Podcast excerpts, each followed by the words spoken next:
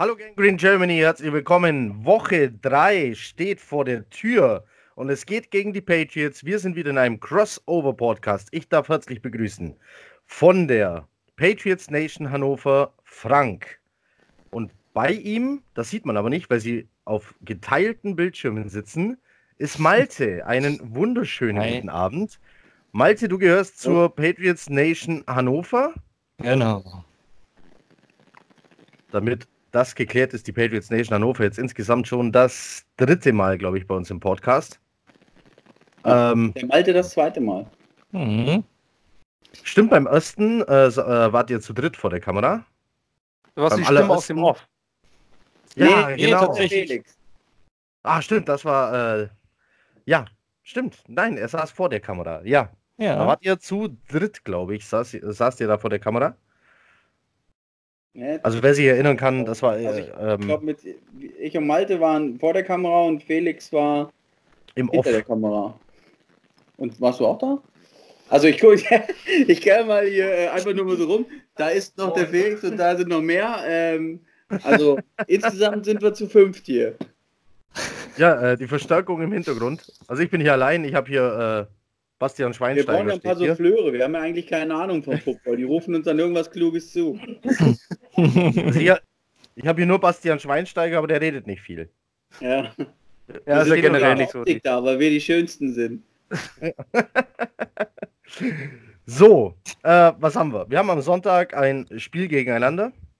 Ähm, die Jets gegen New England. In der momentanen Situation, wie die Saison bisher lief, Basti, Mhm. Müssen wir uns wirklich lange über dieses Spiel unterhalten?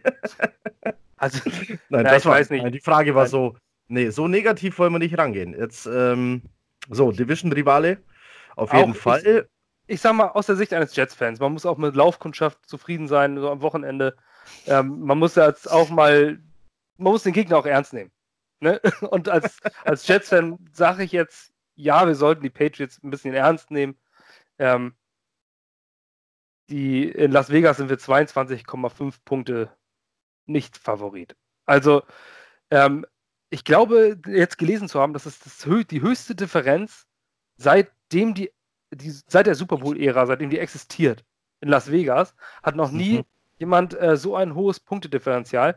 Ähm, die Dolphins hatten, ich habe jetzt äh, am, am 7,5, letzten? Wochenende habe ich auf die Patriots gesetzt. Ich mache mal ab und zu so Sportwetten nur für ein paar Taler, also nichts Großes. Ähm, hab gesagt, plus 20, das schaffen die auch. Und habe dann mal einfach auf die Patriots gesetzt. Danke, New England, dafür, wenigstens dafür. ähm, hat mir ein paar Euros gebracht. Ähm, und er wird jetzt 22,5 Punkte Favorit.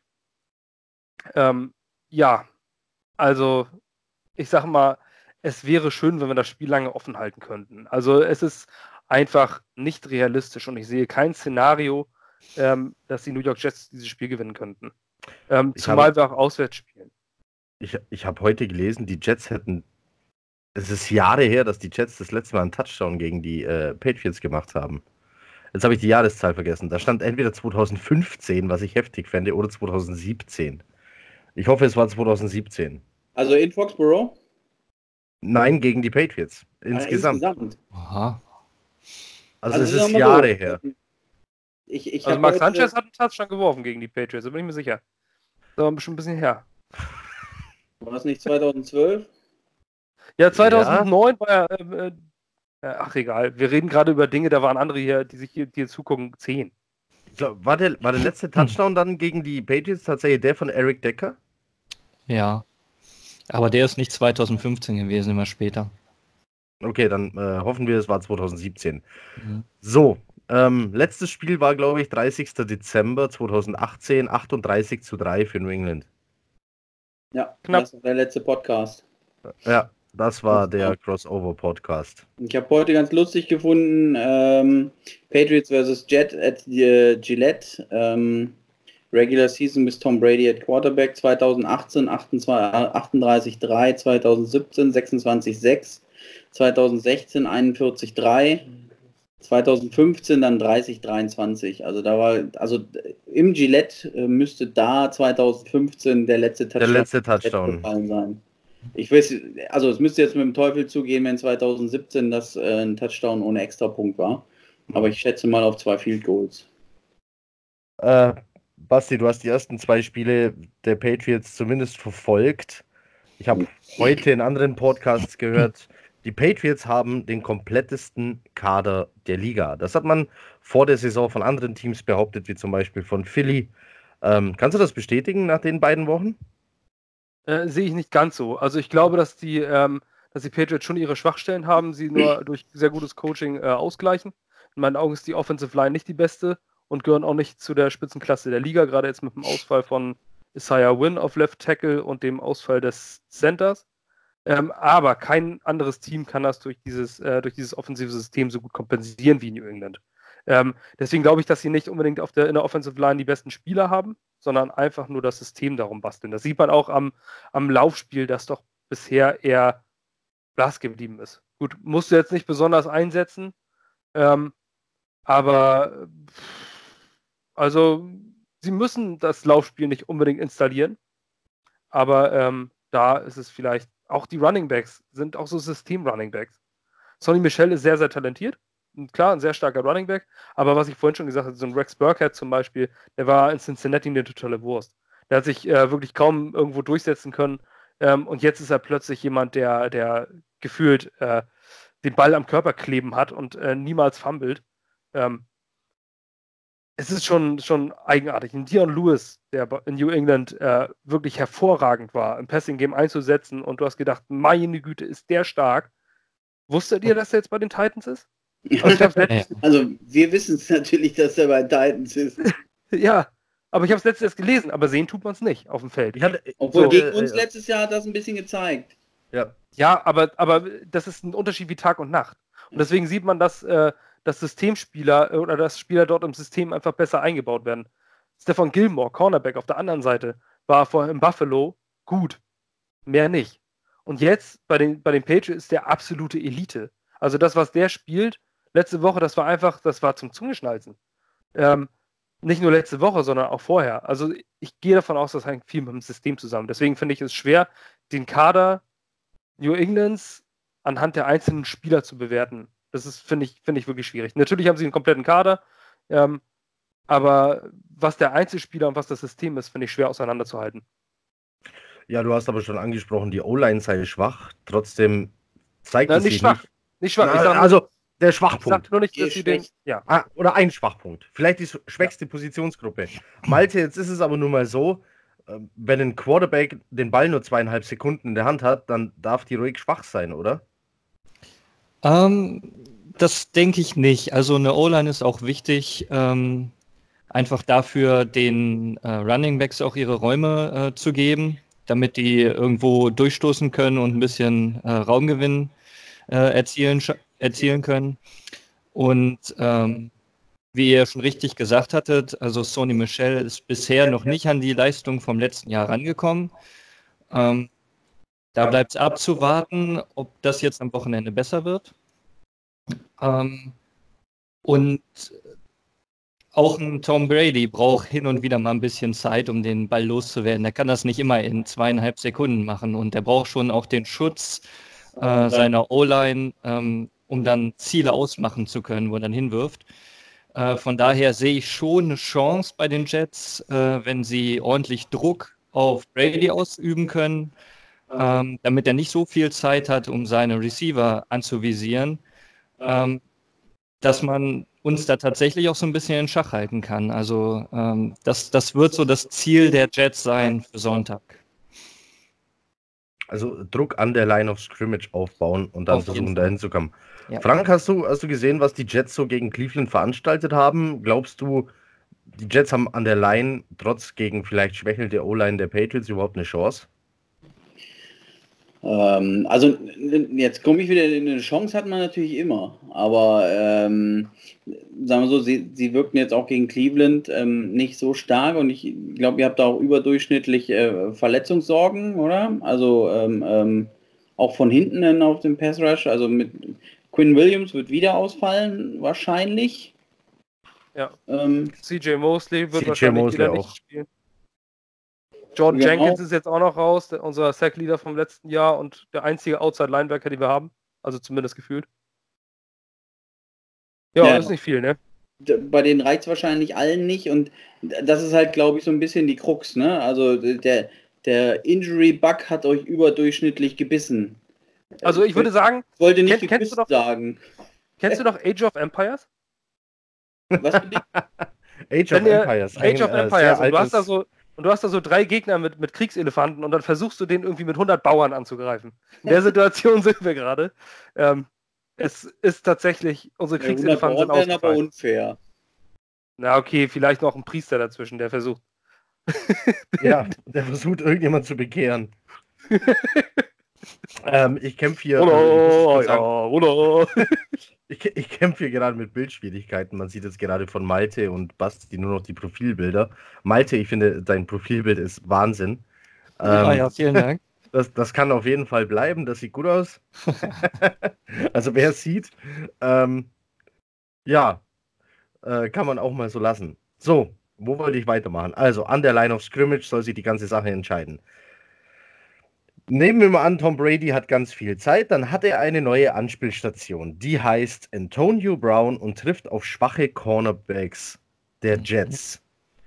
Ähm, ich gehe jetzt erstmal, bevor wir über Antonio Brown an sich reden, ähm, ihr wurdet wahrscheinlich schon sehr oft auf ihn angequatscht, nehme ich an.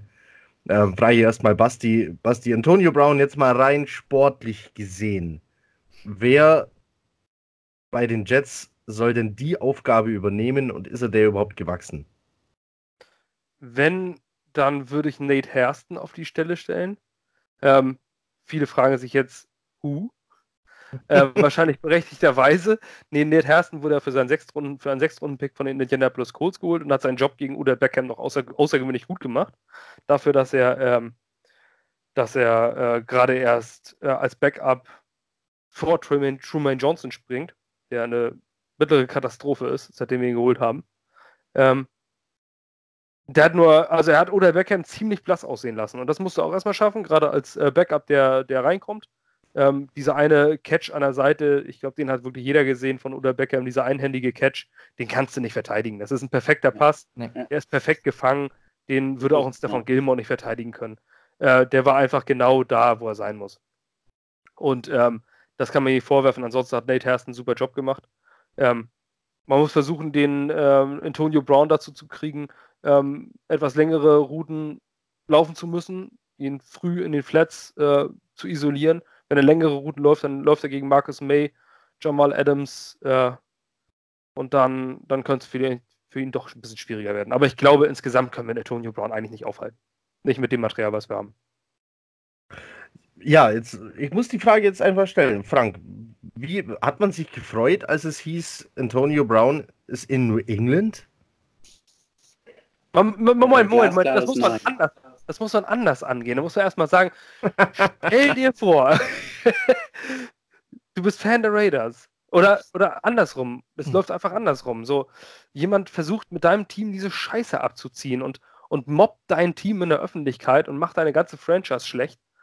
Und dann, ach, ich weiß nicht, das ist, muss so ein Scheißgefühl sein. Ja, also sagen wir so, wir, wir haben ja die Show oder die, die, die Antonio Brown Nicht-Show bei den Raiders über den Sommer ein Stück weit verfolgt. Und ähm, haben das ja auch schon in dem AFC East Podcast, ich glaube, äh, wie hieß er, ähm, der, der, der, der Bills-Fan, der wandelndes CTE oder sowas.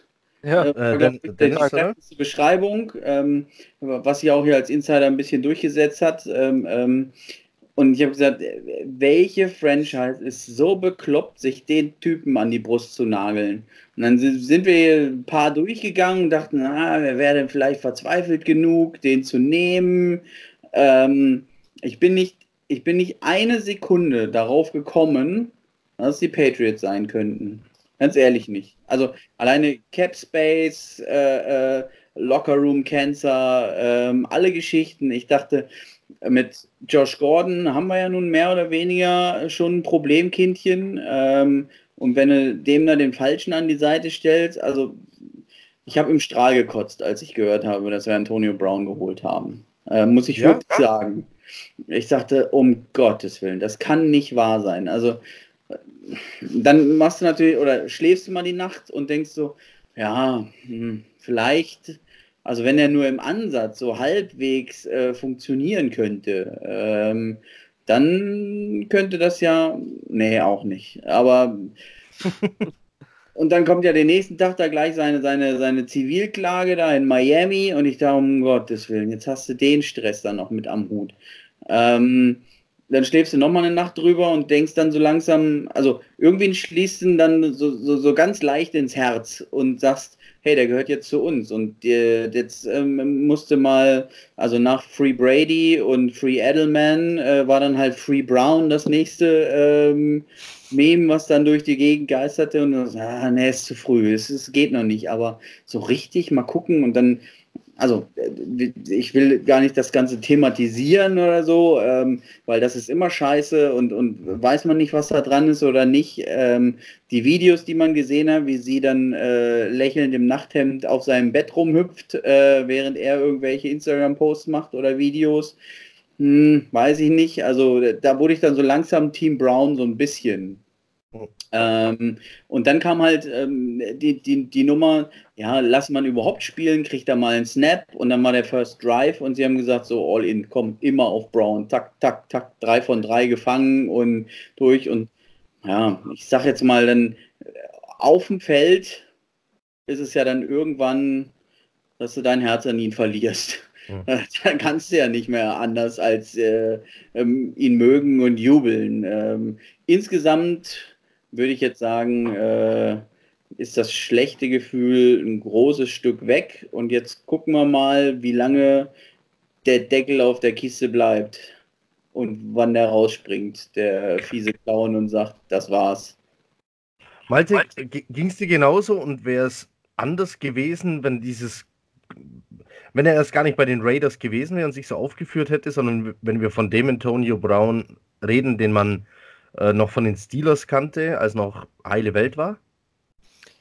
Ja, also selbst bei den Steelers war er zum Ende hin nicht mehr heile Welt. Da gab es ja auch ja, die drum, Rede drum, mit drum habe ich dazu gesagt. Und, ähm, ich denke, die, die Geschichte bei den Raiders hat dem natürlich nochmal einen Deckel aufgesetzt. Das war, das war nicht der einfache Trash-Talk, den man öfters hat, sondern das waren zum Teil Off-Field-Issues, ähm, wo du gedacht hast, wenn solche Sachen in, in den Lockerroom reingetragen werden, dann kommt eine Menge Unruhe mit in so ein Team. Und das ist natürlich immer, immer schlecht. Aber ähm, jetzt im Nachhinein muss ich auch sagen, also ähm, gerade wenn sich jetzt diese äh, Zivilklagen als eher ja, haltlos ja, vielleicht herausstellen, ähm, dann hoffe ich, dass, dass da ziemlich schnell Ruhe einkehrt und man sich auf das Sportliche konzentrieren kann. Und dann ist Antonio Brown natürlich eine extreme Waffe, die man hat im Receiver Core. Also ähm, ich, dazu eine kleine Geschichte. Also wir haben hier, ähm, als die Meldung kam, dass wir Antonio, Antonio Brown gesigned haben, hatten wir eine kleine ähm, Season Opener Party hier im Haus. Und ich habe nur Frank angeguckt und der war kreidebleich. Also ähm, es ging uns wirklich hier allen im ersten Moment so, äh, nee, das wollen wir nicht und wir hoffen jetzt, dass das einfach eine Fake News ist, weil da ging ja äh, sowieso im Vorfeld schon eine, eine, Menge Memes gingen durchs Internet und ähm, man konnte sich nie sicher sein, was jetzt wirklich echt ist und was nicht. Äh, wir brauchten alle so ein bisschen Zeit, bis wir da unseren Frieden gemacht haben. Aber ich denke, ähm, das war auch der Grund, warum wir Antonio Brown gerade im ersten Drive so gefeatured haben. Also Fokus auf Football, das ist, glaube ich, das Motto, was in New England jetzt gefahren wird. Und ähm, ich hoffe, es wird sich auszahlen, ja.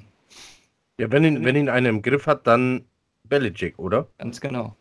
Ja, und der Rest, ne? Also ich sage jetzt mal, ähm, so wie Antonio Brown auch schon auch in seiner Zeit äh, bei den Steelers äh, von ihm als Goat gesprochen hat und dass er ihn halt ähm, ähm, ja, ähm, ja, nicht als Vorbild, aber auf jeden Fall äh, als, als, als Spitzensportler anerkennt, ähm, ist das natürlich ja, anders als ein, als ein Röttlisberger, ähm, ohne dass ich jetzt sagen will, dass der nichts kann. Ne? Das ist, ähm, soll auch nicht rüberkommen. Aber ich sag mal, diese strahlende Figur ist er nicht. Und ähm, da waren oder waren Antonio Brown halt mehr oder weniger noch mal ein Stück darüber. Und äh, vielleicht tut es ihm auch ganz gut, sich äh, mehr oder weniger ein bisschen einzusortieren, also unter einem Brady und natürlich unter einem Belichick ähm, und mit diesen Charakteren ähm, auch sein eigenes Ego ein Stück weit kontrollieren kann. Ähm, wenn, wenn, wenn, wenn da noch andere Charaktere dabei sind, die einfach größer sind und er sagt, okay, ich kann mir jetzt hier nicht diesen, diesen, diese Quatschnummer hinmachen, wenn, wenn, ich sag mal, im Brady mit 42 Jahren äh, morgens um 8 ähm, ähm, zum Spiel kommt, weil er sich dann schon vorbereitet, kann man nicht selber um Viertel vor eins mit dem Heißluftballon kommen oder so, ähm, sondern dann konzentriert man sich halt auch und sagt, okay, Fokus am Football und ähm, wenn dann, also in diesem TB12 Therapy Center da äh, ähm, mittrainiert und auch von Brady, also er soll ja da am Anfang im Gästehaus gewohnt haben und ihn dann willkommen geheißen haben und dann direkt mit ihm trainiert hat, ähm, da, damit diese Connection da ist. Ähm, da, das ist halt auch ein, ein absoluter Eckpfeiler in, den, in diesem Teambuilding, ne? weil, ähm, wie gesagt wurde, ähm, ähm, es ist nicht das, es ist nicht das beste Team, aber es ist äh, in dem Kader ähm, trotzdem, also du, du brauchst nicht die 53 besten Spieler, sondern die beste Mannschaft. Und ähm, da fügt sich ein Steinchen ins andere und das, das äh, funktioniert aus meiner Sicht sehr, sehr gut. Und das könnte auch für den Antonio Brown gut sein. Wie lange muss man sehen, aber vielleicht ist es das eine Jahr. Und dann kriegen wir den Third Round Compensatory Pick und ist auch gut. Basti, glaubst du, dass Antonio Brown jetzt tatsächlich vollkommen die Klappe hält, sich ruhig verhält, weil er ist jetzt da, wo er hin wollte und spielt um den Titel mit? Ich vermute ja. Also ich vermute schon, dass er sich ein bisschen rausgemobbt hat. Ähm, in Oakland, das war Absicht, das war irgendwo so ein, so ein abgekadertes Spiel, glaube ich. Ob das jetzt mit den Patriots abgekadert war, sagen wir dahingestellt. Ich glaube einfach, dass dieser Vertrag bereits vor seiner Entlassung bereit lag. Ähm, aber ob das jetzt von New England mitgeplant war, das finde ich, das grenzt schon sehr an eine Verschwörungstheorie. Aber ich glaube, dass es Antonio Brown bzw. sein Agent geplant hat, dass so etwas passiert. So. Ähm, allerdings in einseitiger Geschichte. Ob er das hinkriegt, ich glaube, der hält dieses Jahr tatsächlich sein Maul weil ähm, ich glaube, da tatsächlich auch einem äh, Sebastian Vollmer, der in einem Interview gesagt hat, ähm, wenn Tom Brady, äh, wenn, wenn, äh, wenn Antonio Brown sich nicht an die Regeln hält, dann fliegt er bei Belichick raus. Ganz einfach. Ähm, weil der nicht diese, diese Star-Allüren hat. Ähm, übrigens etwas, was tatsächlich Adam Gase und Bill Belichick gemeinsam haben. Denn Adam Gase hat, äh, setzt Truman Johnson einfach so auf die Bank und sagt sich so, pff, du bringst keine Leistung, 15 Millionen verdienst, mir doch scheißegal, du sitzt auf der Bank. So.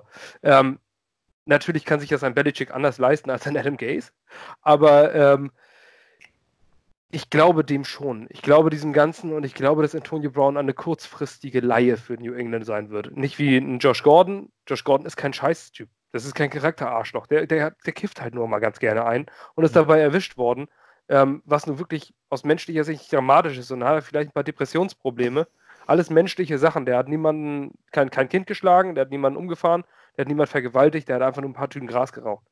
Und äh, das finde ich jetzt nicht verwerflich und das ist generell nicht verwerflich. Ähm, das ist anders, äh, das ist eine andere Situation. Und Antonio Brown hält die Fresse deswegen, weil er gewinnen will. Der will jetzt äh, nochmal den Super Bowl-Ring haben und ich glaube, dass er danach vielleicht satt ist. Ich glaube nicht, dass er langfristig in New England spielen wird. Bill Belichick hat ja früher ganz gern mal sich Spieler geschnappt, ähm, die zu viel Geld wollten, nicht, sich nicht so benommen haben, wie er sich das vorgestellt hat, und hat die nach Cleveland getradet. mhm. Was ja, macht er denn jetzt? Wieder da. Jetzt geht's, jetzt geht's nach Miami? Nö, also. Zu den Jets. Das hat er auch mit Damaris Thomas gemacht. Ach so, ja, das kann natürlich auch sein, dass wir jetzt die Anlaufstelle sind. Mit, mit Mono. Mit Mono. das, war also das war eigentlich das lustigste Meme, was es da gab. Das lustigste Meme war Bill Belichick grinsend und er sagte, der Marius Thomas brachte Mono nach New York. Ja, ja, ja. genau, genau. Das, also, das war schon ein bisschen witzig. Obwohl, ich muss sagen, äh, den vermisse ich. Ähm, auch da möchte ich wieder zurückspulen zu dem AFC East Podcast, ähm, wo ich gesagt habe, dass ich crazy in love war mit dem Marius Thomas im Preseason. Ja, genau. Vor. Hast ähm, du gesagt? So wie Catches, äh, sonst wie. Ähm, und das ist, das war so ein bisschen die Downside. Äh, also, womit ich mir auch schwer getan habe, dann nochmal mit Antonio Brown. Als ich dann gehört habe, okay, Demarius Thomas ist derjenige, der dafür weg muss. Ähm, weil er, glaube ich, überragend gespielt hat und ähm, auch immer noch überragende Fähigkeiten hat. Ich weiß jetzt nicht, was jetzt noch ist mit seinem Hamstring. Ähm, Hamstring ist so eine Sache, kann eine Woche dauern, kann sechs Wochen dauern. Das ist keine Ahnung. Ja, aber das ist ja die alte Verletzung, oder nicht? Der hat sich ja nicht neu verletzt. Ne, nicht, dass ich wüsste. Es muss immer noch die Hamstring sein, die er noch hatte.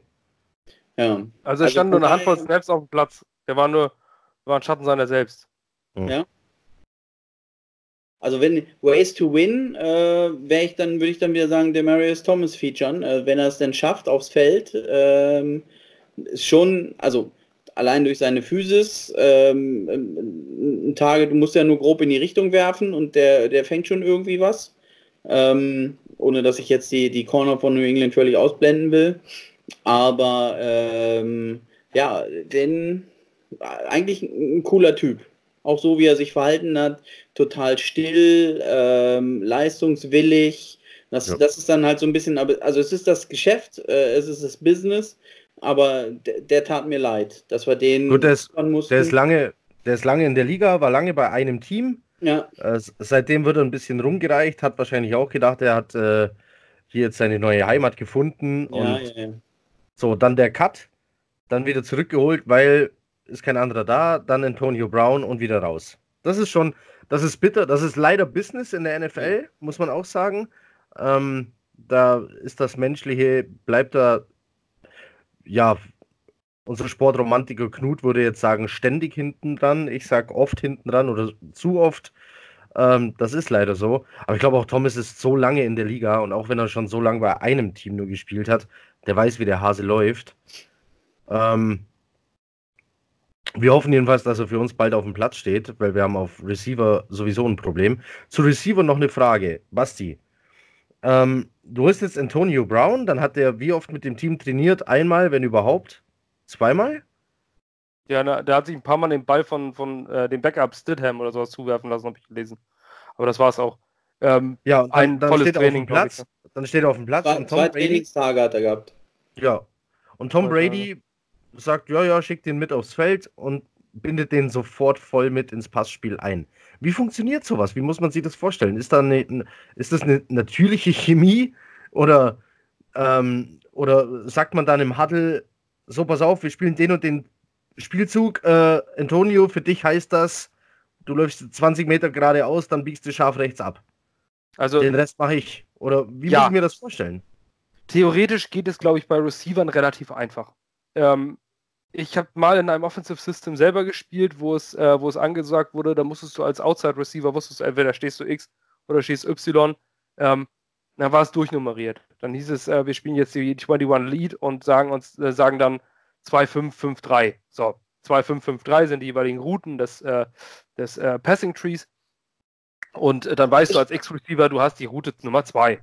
So, dann weißt du, welche Route du läufst. Und ich glaube, dass man Spieler so einbinden kann. Du kannst muss aber kurz hier anschließen.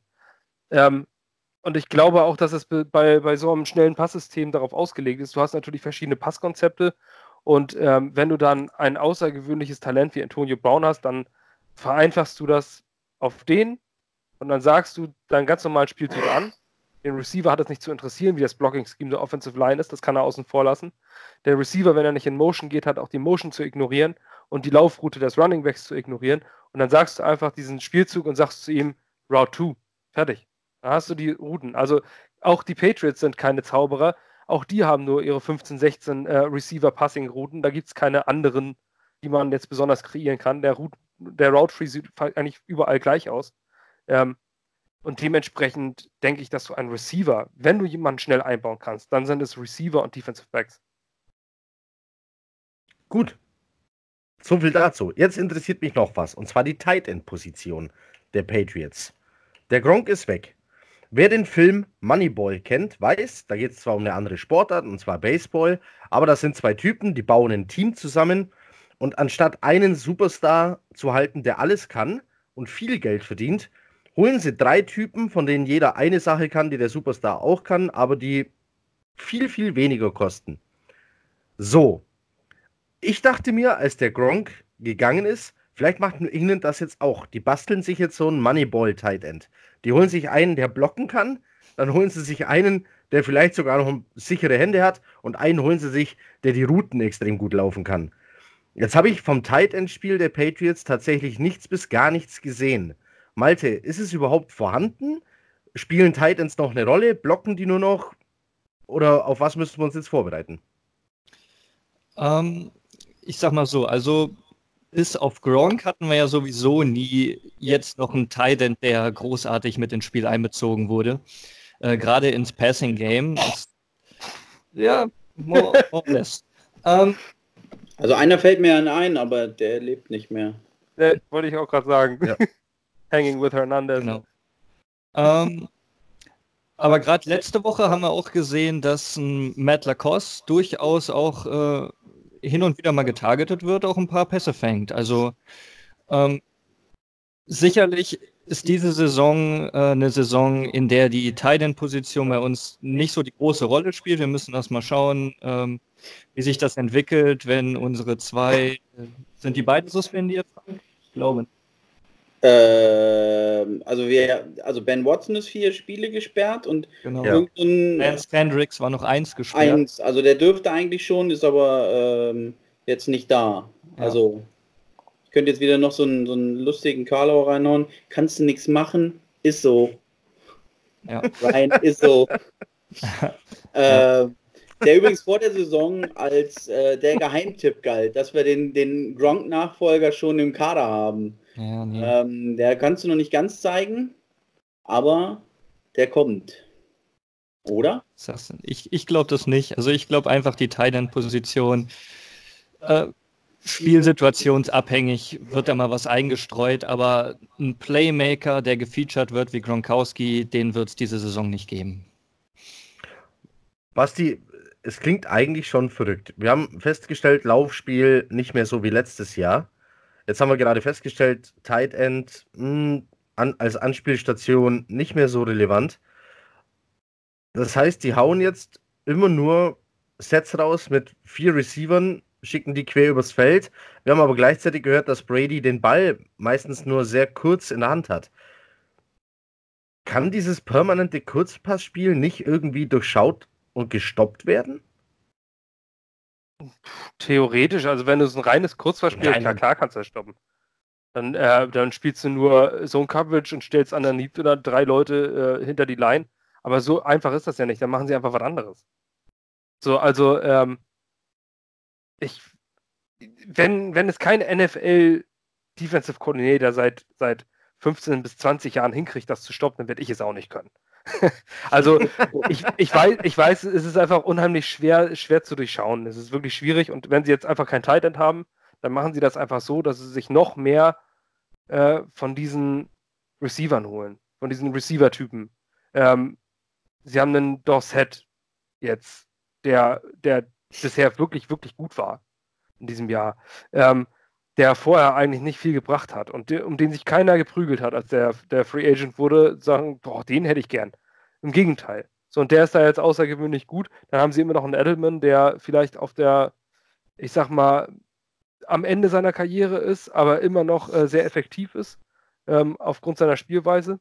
Der fängt früh schnell den Ball, geht runter auf den Boden, Thema erledigt.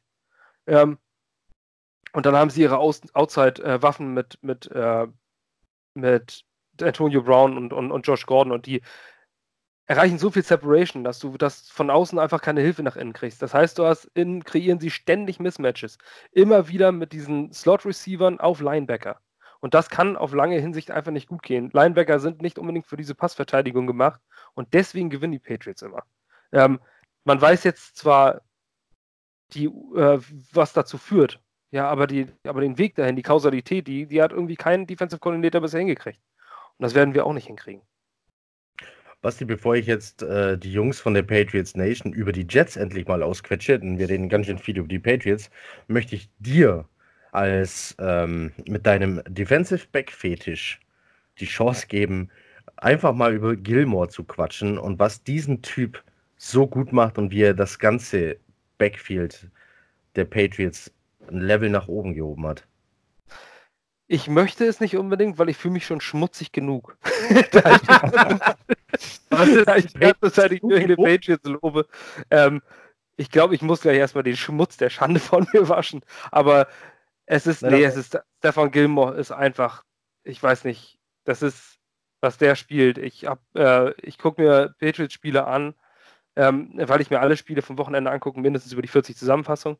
Ähm, und ich gucke die ganze Zeit nur auf 24. Das ist zum Zungeschnalzen. Das ist der Wahnsinn, was dieser Mann spielt. Der ist in der Mannverteidigung, in der Zonenverteidigung, der hat den Blick zum Ball. Ähm, in, der, in der Sekunde, wo der Receiver nur den Blick, also man lernt das als Defensive Back, äh, du guckst auf die Augen des Receivers. Und ähm, das, das siehst du jetzt auf dem, ähm, im Film nicht. Also du guckst natürlich, der, der Receiver guckt hoch, reißt die Augen auf und weiß, alles klar, jetzt kommt der Ball. Der Ball fliegt in seine Richtung. Ähm, und das macht der mit NFL-Receivern regelmäßig. Also sobald die Hände vom Receiver hochgehen, gehen die Hände von Gilmore hoch und entweder ist da, da die Hand dazwischen oder die Hand ist auf, dem, auf den Fanghänden vom Receiver und das ohne Penalties. Und das äh, wirklich immer im exakt richtigen Moment, denn das ist der Mo äh, Moment, den ein Defensive Back abfangen muss, wo diese Schwelle ist, diese Reaktionszeit von Bruchteilen von Sekunden von einer Pass Interference zu einer Pass Deflection. Und diesen Zeitpunkt kriegt er regelmäßig und immer. Das ist also so ein Cornerback. Das ist der, kann alles. Das ist ja der. Das ist ja, äh, ist ja der Beste. Der Beste der Liga ist für mich Patrick Peterson, aber der ist zurzeit gesperrt. Ähm, aber ähm, ja, Stefan Gilmore spielt definitiv in dieser, in dieser Liga. Also einer der Top 5 Cornerbacks dieser Liga, definitiv. So, ähm, also das, was die Jets gerne hätten, äh, jetzt wachsen die nicht auf den Bäumen. Jetzt haben wir gesagt, Passspiel ist stark. Frank, vor der Passverteidigung der Jets muss man ja keine Angst haben. Was aber zu funktionieren scheint, ist Livion Bell. Wie sieht es denn bei euch mit der Run-Verteidigung aus und könnte Livion Bell ein Faktor sein, wenigstens Punkte aufs Board zu zaubern für die Jets? Ähm, die Frage habe ich vorhin Malte gestellt. äh, weil ich sage, wie sieht eigentlich unsere Run-Defense aus? Äh, und deswegen würde ich direkt den Ball äh, ja, dann machen wir das doch, Malte. Wenn, wenn du willst, sonst kannst du auch zurückspielen. Ja, nee, kann ich. Also, ich glaube, unsere Run-Defense ist, ist ganz gut. Ich habe jetzt keine Zahlen im Kopf, aber in den ersten beiden Spielen haben wir da nicht so viel zugelassen, was eigentlich untypisch ist für die Patriots. Also, wir waren eigentlich gegen den Run immer nicht so stark. Aber gerade ähm, unser Hawaiianer, der macht da doch ziemlich die, ähm, ja, die, die, die Lücken dicht, sage ich mal. Aber äh, Le'Veon Bell ist halt deutlich mehr als nur Run. Ähm, der ist eigentlich schon ein verkappter Wide Receiver und ich sehe die Chance da eher äh, über die kurzen Pässe. Ähm, da ist er, glaube ich, schwer in den Griff zu kriegen. Genauso wie ein Jameson Crowder, der da im Slot doch äh, ziemlich viele Targets auf sich ziehen kann. Ähm, Deswegen glaube ich, Livion Bell lieber über kurze Pässe ins Spiel bringen als bei den Run. Also da sehe ich eher schon. Basti, stimmst du dazu? Ja, also unser Hawaiianer ist übrigens Danny Shelton. Genau. In der Mitte. Typisch hawaiianischer Name. Ja, ja, und hinten dran ist dann Adam Butler, der auch da ziemlich, äh, ich sag mal, schon, schon äh, die Runner von, von den äh, Finns äh, in den Boden gerammt hat. Ähm, die waren da schon ziemlich dominant in der Mitte. Ja, also Danny Sheldon finde ich persönlich, also ich mag ihn nicht so gerne. Ich mag, ähm, also zumindest ist er dem, dem äh, Hype des First Round Picks, den, er, den ist er nie gerecht geworden. Ich finde auch nicht, dass das er bei den Patriots einen großen Sprung gemacht hat. Für die Laufverteidigung, ich weiß, der wirkt immer so, so klein, finde ich, im Fernsehen. Also so nicht, nicht Defensive Tackle mäßig. Ähm, auf jeden Fall kann er sich nicht so wirklich gut aus Blocks bewegen. Der ähm, Typ besteht halt zu 80% aus Arsch. Ja, das stimmt. das stimmt. Vielleicht wirkt er deshalb auch kleiner. Also, aber, die meisten ja. Hawaiianer. Ja, Oder? ja also, ähm, also er ein dominanter Spieler ist er definitiv nicht. Ähm, aber was Le'Veon Bell angeht, ja, ich meine, Le'Veon, man hat das gesehen. Die gesamte Offense der ersten beiden Wochen, der ersten beiden Jetspiele war Le'Veon Bell. Und ähm, auch wenn, wenn es im ersten Spiel nur 60, im zweiten Spiel nur 68 Laufyards waren, war Le'Veon Bell außergewöhnlich gut. Ähm, mhm. Er ist auch in der Garbage Time, wo nichts mehr ging, ähm, bricht er zwei Tackles, springt über einen, äh, über einen ähm, Spieler rüber und, und macht noch die Yards. Und das war schon wirklich sehr, sehr gut. Auch wenn er den Ball hat, der hat Bock bis zum Ende, der spielt bis zum Ende und der verursacht immer Schaden. Wenn es nur drei, vier, fünf Yards sind, er fällt nach vorne, er bricht noch einen Tackle. Ähm, also das ist schon, äh, auf den schon muss man schon achten. Wenn man den außer Acht lässt, dann kann er dir schnell zwei Touchdowns einschenken. Und das auch gegen die Patriots. Äh, wenn du Weil sagst, so alles klar, die schlagen wir und dann geben sie einmal auf dem Screen Pass Le'Veon Bell den Ball und einer steht nicht, macht den Breakdown nicht rechtzeitig vom, vom, äh, von der Defense, dann ist er weg. Also der kann dir auch mal ganz schnell ein Big Play kreieren. Und äh, durchaus kann Le'Veon Bell ist der einzige bei uns, den ich derzeit sehe, der Schaden verursachen kann. Klar, Jameson ja. Crowder zieht auch viel auf sich, aber ich weiß nicht, ob ihr das mitbekommen habt. Jameson Crowder hat einen Rekord gebrochen, beziehungsweise die, NFL, ja. äh, die Jets haben einen Rekord gebrochen. Jameson Crowder ist der erste Receiver der NFL-Geschichte, der 14 Catches hat und dabei keine 100 Yards erreicht hat. Das war in Woche 1 der Fall. Oh. ja. ja. Also wir machen ein sehr kurzes Kurzpassspiel. Bell, ähm, das, oder anders, die, die Stärke der Patriots ist ja eigentlich, dass sie die Top-Waffe des Gegners ausschalten. Und deswegen bin ich halt total gespannt, ähm, wie, wie Bell performen kann. Oder ob wir ähm, All Eyes on Bell spielen und sagen hinten äh, Single Coverage. Ich sag mal, die Receiver werden uns nicht so gefährlich. Wir hauen alles nach vorne ähm, und, und, und jagen Bell und wie heißt der Fork? Ähm, ja. Und da ist, da kommt ja, also ich sag mal, ob Bell ein Stück weit funktionieren kann, hängt vor allem von eurer O-Line ab. Ob die ein Stück weit halten kann. und da weiß ich nicht. Also, was gerade wenn ich, du. Ja. ja. Also gerade wenn ich dann, äh, ähm, ich sag mal, Jamie Collins gesehen habe, ähm, um von den, dem, dem, dem Cleveland Abtrünnigen zu sprechen, äh, der ja gescholten wieder da ist und ähm, jetzt schnurrt wie ein Kätzchen. Ähm, und ähm, ja, Hightower, Verneu, wer da in der Mitte alles äh, äh, ähm, Druck macht und dann auch nach vorne prescht, um, um, um halt äh, ähm, zu stoppen, das wird halt interessant, vor allem ähm, weil sie aus so unterschiedlichen äh, Richtungen kommen können, in, in, in jedem äh, Set anders, ähm, dass das aus meiner Sicht mega interessant wird. Also wenn tatsächlich ein Stück weit eine Chance habt, dann, dann müsst ihr Bell ins Spiel kriegen. Ähm, das kann man natürlich immer mit einem kurzen Pass dann nach hinten nochmal weggeben, wenn, wenn der Druck zu groß wird. Aber ähm, das, das ist für mich ähm, ja, das, das Match des Tages. Ähm, stoppen wir Bell, ähm, stoppen wir die Jets sehr gut. Kriegt ihr Bell einigermaßen ins Laufen, dann könnt ihr das Spiel je länger das funktioniert, desto länger kann das Spiel offen äh, gestaltet werden, glaube ich. Ja, ich äh, denke ich auch, dass Breaking, ich habe Breaking News. Oh, Weder für die Jets noch für die äh, Patriots, aber für die wenigstens für die Division. Der neue Starter der Dolphins heißt Josh Rosen. Er darf Aha. gegen die Dallas Defense ran. Möge Gott Sau, seiner Seele gnädig sein. ich wollte gerade auch so. das ist. Äh, yeah, ja, das, hat ja, das, hat man ja, letzte Woche auch gesehen. Ich weiß nicht, wie, wie weit ihr da die Zusammenfassung gesehen habt oder sonst wie. Ähm, die hatten ja so die Schnauze voll äh, von Fitzmagic. Ähm, da war ja Rosen, dass er einen eingesteckt hatte und ähm, so ein bisschen, ich, ich weiß gar nicht, ob es Rippe oder sowas war oder Knie. Auf jeden Fall musste er, konnte er sich nur mit Mühen aufrichten und äh, ich sag mal, taumelte vorsichtig vom Platz und äh, äh, Fitzmagic kam wieder zurück. Ähm, und dann haben sie ein Timeout genommen und äh, Rosen musste zurück auf den Platz taumeln, nur weil sie nicht mehr wollten, dass er noch einen einzigen Snap nimmt. Also ja. der hat sich äh, richtig rausgenommen. Interessant wird es jetzt, ob das Spiel genau umgedreht läuft. Ähm, das war, ich sag mal, wann war denn das? In den 90ern in der deutschen Fußballnationalmannschaft. Immer wenn Andreas Möller nicht bei der Nationalelf war, war er immer der Gewinner der Länderspielreise. Weil die anderen so scheiße waren, dass er beim nächsten Mal wieder dabei war. Ja. Ähm, das sage ich übrigens als großer Andi Möller-Fan. Ich könnte jetzt noch äh, holen, aber, äh, war, es, war, war, war, es tatsächlich eine Schutzschwalbe? Oh. ich verweigere die Aussage. Ganz, ganz zurück. oder? Jetzt gehen wir Ja, er hat gedacht, er wird voll umgesenzt, also musst du dann. Ja, also ich wollte nur den kleinen Links ähm, schlagen in Richtung der Gewinner des Spiels oder des Spieltags in Miami äh, kann Fitzpatrick sein. Ja.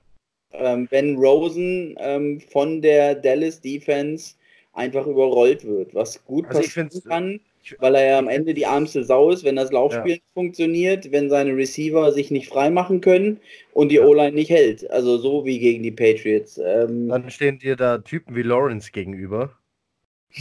Boah, das ist, äh, also ich, das meine ich jetzt vollkommen ernst, was ich jetzt sage. Ich hoffe, ihm passiert nichts. Was die Dolphins da machen, das ist haarsträubend. Ich meine, Fitzmagic, der, der hat seine Kohle auf dem Konto, der kann sich vielleicht sogar noch wegducken, weil er weiß, was gleich passieren wird. Der hat die Erfahrung. Ähm, dafür ist Rosen wahrscheinlich besser zu Fuß, weil er jünger ist. Aber das, äh, du kannst eine Karriere, die noch gar nicht angefangen hat, kannst du am Sonntag beenden vielleicht. Wenn, wenn das dumm läuft. So, man hat bei. gegen Dallas. Ja, Oh, heilige Scheiße. Und dann mit. Oh Gott. Ah, ich sag doch, da kommt Lawrence. Wenn, wenn der dich trifft, glaub- das ist eine, der Typ ist eine Naturgewalt. Äh, die Patriots müssen auch noch gegen die Cowboys. Die werden sich auch schon auf ihn vorbereiten. Ähm, weil da steht ja dieser 42-jährige Mann. Und Ähm, ein Wenn der Lawrence den wegsenzt, der bricht auseinander. wer bricht auseinander? Der 42-jährige Opa da. Ja, aber der Pliability. Ich ist- hol gleich mein Pliability-Shirt raus. Das ist der Gummimann, der alles kann. Der bricht nicht. Der dehnt nur. Aber ich sehe jetzt schon die Schlagzeile 2028. Luke Falk, 199. Overall-Pick, das zehnte Mal, äh, das 20. Mal gegen 100 199 Overall-Pick, Ja. den 53-jährigen Tom Brady. Und, Mhm. Aber das wäre dann für euch auch eine Erfolgsgeschichte. Also wenn sich Luke Falk bis dahin bei den Jets gehalten hat, dann ist ja eine ähnliche Story. Oh, ich Das kann diese ja. Geschichte aber auch nicht mehr hören, muss ich sagen. Dieses, dieses, äh, dieses Mutgemache von Jets-Fanseite, so, der Luke Falk ist auch 199 Overall-Pick. Man, die, so- diese Story sollen die endlich mal einpacken. So eine Once-in-a-Lifetime-Story, die ist nicht einfach, nur weil dieselbe Zahl da steht, das grenzt ja schon an Verschwörungstheorien. Ich meine, wir spielen mit Luke fucking Falk. Der war letzte Woche, vor einer Woche war der noch äh, im Practice Squad. So, Vielleicht kann er mit dem Druck nicht umgehen. Also ist natürlich 199. zu sein verpflichtet jetzt auch ein bisschen. ja, aber man muss auch gucken, wer die letzten Jahre so 199. war. Ich weiß nicht, ob da ein Quarterback dabei war. Aber Ja. auf jeden Fall, wenn, Aber wir ich ne- direkt zu ich hab direkt zu kommen, ne? Ja, ich habe Ja, eine ja, geile, ne, ich habe erstmal eine geile Statistik über Luke Falk. Er ist der All-Time-Leader in Karriere-Yards per Pass-Attempt von allen Quarterbacks, die auf 199 gewählt wurden. Da hat er nämlich 7,92 und Tom Brady nur 7,53. Die, beid, die beiden sind übrigens die einzigen auf dieser Liste und Luke Falk führt, führt sie an. So, Das wird Äh, Brady anspornen. ja, ich denke auch. er muss jetzt der muss jetzt macht er sich an Spinnen.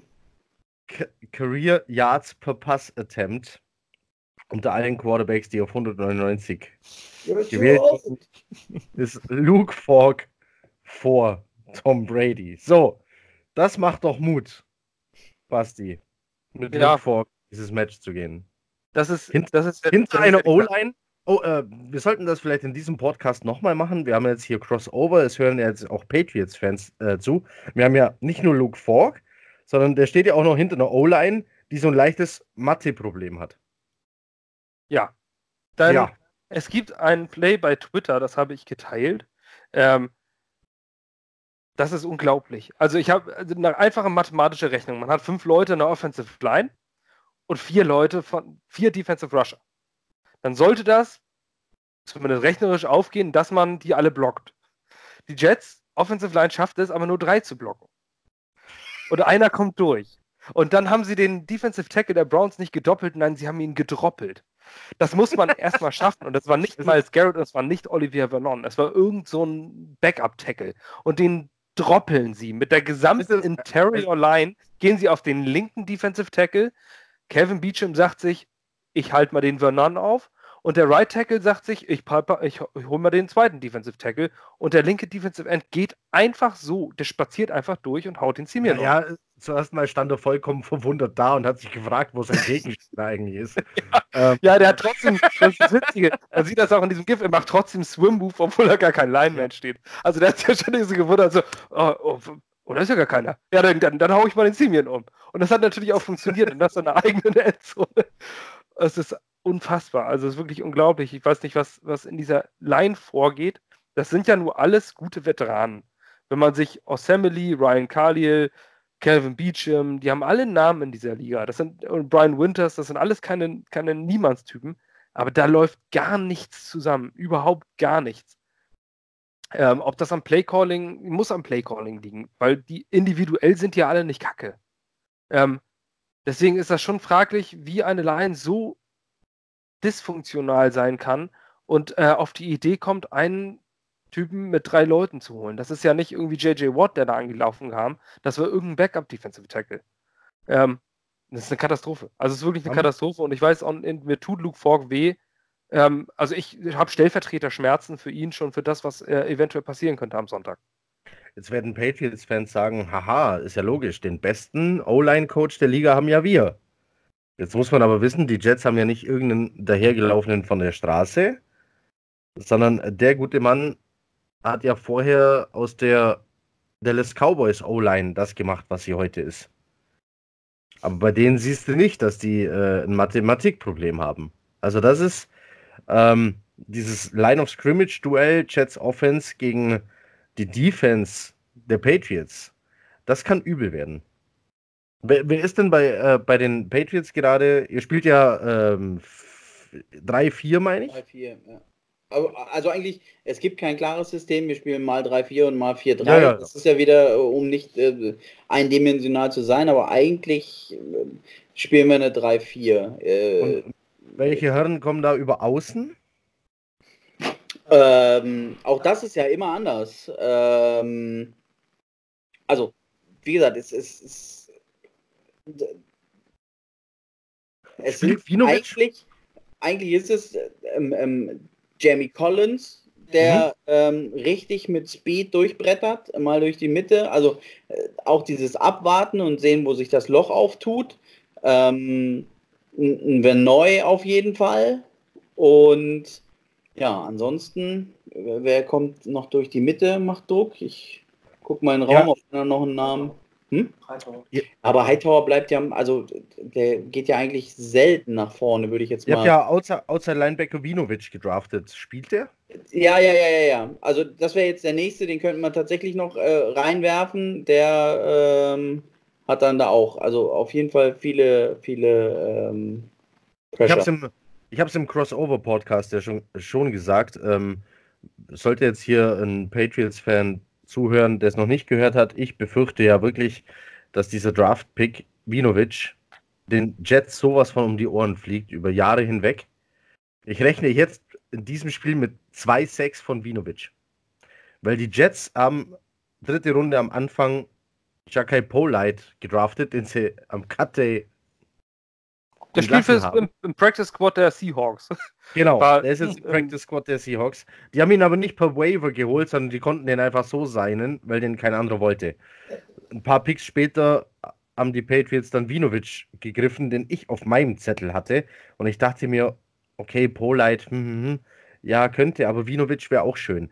So, jetzt haben die Jets Polite gecuttet. Vinovic, habe ich gerade gehört, spielt. Ja, schön.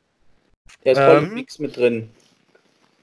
In der gleichen Runde haben die Jets O-Liner ähm, Huma Edoga gewählt und kurz danach die Patriots, jetzt habe ich seinen Namen tatsächlich gerade vergessen, das war nicht Deiter, das war Ihr habt einen O-Liner in der dritten Runde, Ende der dritten Runde gedraftet. Würde mich nämlich auch interessieren, ob der spielt. Denn auch da glaube ich, dass die Jets, ähm, dass, dass sie Edoga genommen haben, ist ein Tackle ich, ich, ich glaube ähm, nicht. Ich, ich müsste erst auf der Nation Seite gucken. Kajust. Kajust. Ja. Kajust. Aber ich, wie auch immer man es ausspricht, aber so heißt der Mann. Ja. Ähm, wäre interessant, ob der vielleicht mal zum Einsatz kommt. Ähm, ist auf IR, oder? Ich, ich glaube ich glaub auch. Ja? Hast du den erwischt? Ja. Kajus, geschrieben C-A-J-U-S-T. -E. Ja, ja, Kajuste. Wie Kajüte ja. nur mit S. Genau, wie Kajüte nur. Also das Kajüte passt am. Ja, und, Kajüte passt. Unser bringt. Statistikbeauftragter, der schläft ein bisschen. Er, er kriegt hier nichts raus nebenbei, wenn er ich hatte, soll. Ich hatte diese beiden Namen auf meinem Zettel. Die waren beide in der dritten Runde noch da. Die Jets nehmen irgendjemand anders. Und ausgerechnet New England. Ausgerechnet Bill Belichick. Mit seinem leider außergewöhnlichen Auge für Spieler und deren zukünftige Entwicklung nimmt die beiden, die ich auf meinem Zettel habe. Dann bist du vielleicht Bill Belichick. Der zukünftige. Ich, vielleicht der zukünftige, vielleicht sollte ich sofort. Komm auf die dunkle Seite, wir haben Kekse. Vielleicht sofort. vielleicht sind die Gedanken verbunden. Ich sollte sofort Joe Douglas anrufen und sagen, gib mir einen Job. Und ich kaufe mir einen neuen Kapuzenpulli. Tief die Macht in dir schlummert. Auf jeden Fall. Bei der Ballenallianz aber hier. Ja? Ähm, so, äh, zurück zum Spiel. Heute, heute, ist Talk Like a Pirate Day. Ich weiß nicht, ob ihr das alle mitgekriegt habt. Nur mal so weiß, als Information am Rande. Was, was macht man am Talk Like a Pirate Day? Arr, man redet wie ein Pirat. Du Plankeratte. wie ein was? Wie ein Pirat. ja. Ja, aber, aber hier so, so, so Jack Sparrow-mäßig Homo-Nummer oder? Na, du kannst doch wie ein richtiger Pirat reden. Oder über die Planke gehen, du Hund. Keine Regeln. Es gibt nur Grog. Ich, ich, wollte heute schon den Kollegen Kiel holen. Fand er nicht so toll. Talk like a Pirate Day ist heute, ja. Du hast einen Kollegen in Kiel? Ich wollte einen. ja, genau. Ich wollte den in Kiel abholen. Grü Grüße, Grüße an unseren Peer an dieser Stelle. Der wohnt in dieser so. Stadt, die aus heißt wie das wir haben, doch bestimmt, wir haben doch bestimmt auch irgendwas äh, über ein, ein Spiel zu quatschen, das, das viele schon oder eigentlich fast alle für entschieden sehen. Ähm, Moment, also Frank, einmal kurz, ich habe dir per Messenger einmal den äh, Twitter-Link geschickt. Kannst du dir den, den Spielzug einmal kurz angucken. Das ist bei Twitter. Äh, ja. ja. Also kannst du dir gleich mal angucken, aber achte mal auf die Interior Line. Dann mit, mit dem, mit dem äh, Droppeln? Ja, Genau, das ist so ein bisschen Comedy. Also du kannst ja das so wie drei, vier Mal angucken und das wird immer lustiger. Je öfter du das siehst, desto lustiger wird es. heißt das dann nicht? Wir machen dann Lust aufs Spiel und veröffentlichen das dann äh, morgen oder so auf der Nation-Seite und sagen nochmal. Ja, warum denn nicht? Ja, äh, das, wie kann man diese Line bloß in den Griff kriegen? Genau, wie kann man, wie, wer, soll, wer soll an dieser Line eigentlich vorbeikommen? das geht nicht. Ja, obwohl, also mein Highlight war ja immer noch, ähm, war es überhaupt Miami? Ja, ne? Fallstart, äh, All Except ähm, Center. Darf ich nochmal Breaking News? Und ja, es geht schon wieder um die Dolphins.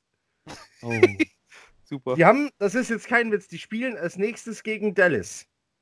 Jetzt dürft ihr dreimal raten, wen die gerade per Waiver sich geholt haben. Taco Charlton. Richtig. Der hat das Playbook in der Tasche. Gut, ja. das wird dir nicht helfen, wenn du keine Spieler ja, hast. Eben, aber wenigstens, wenigstens, haben sie was zu lesen diese Woche. Dann verlieren sie wenigstens statt 55-0 vielleicht nur 53-0. Nein, das wäre nicht schön. Ich habe die Dallas Defense in Fantasy.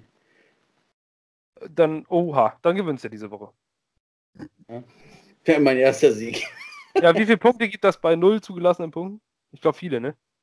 Äh, du startest mit 10, also ähm, standardmäßig.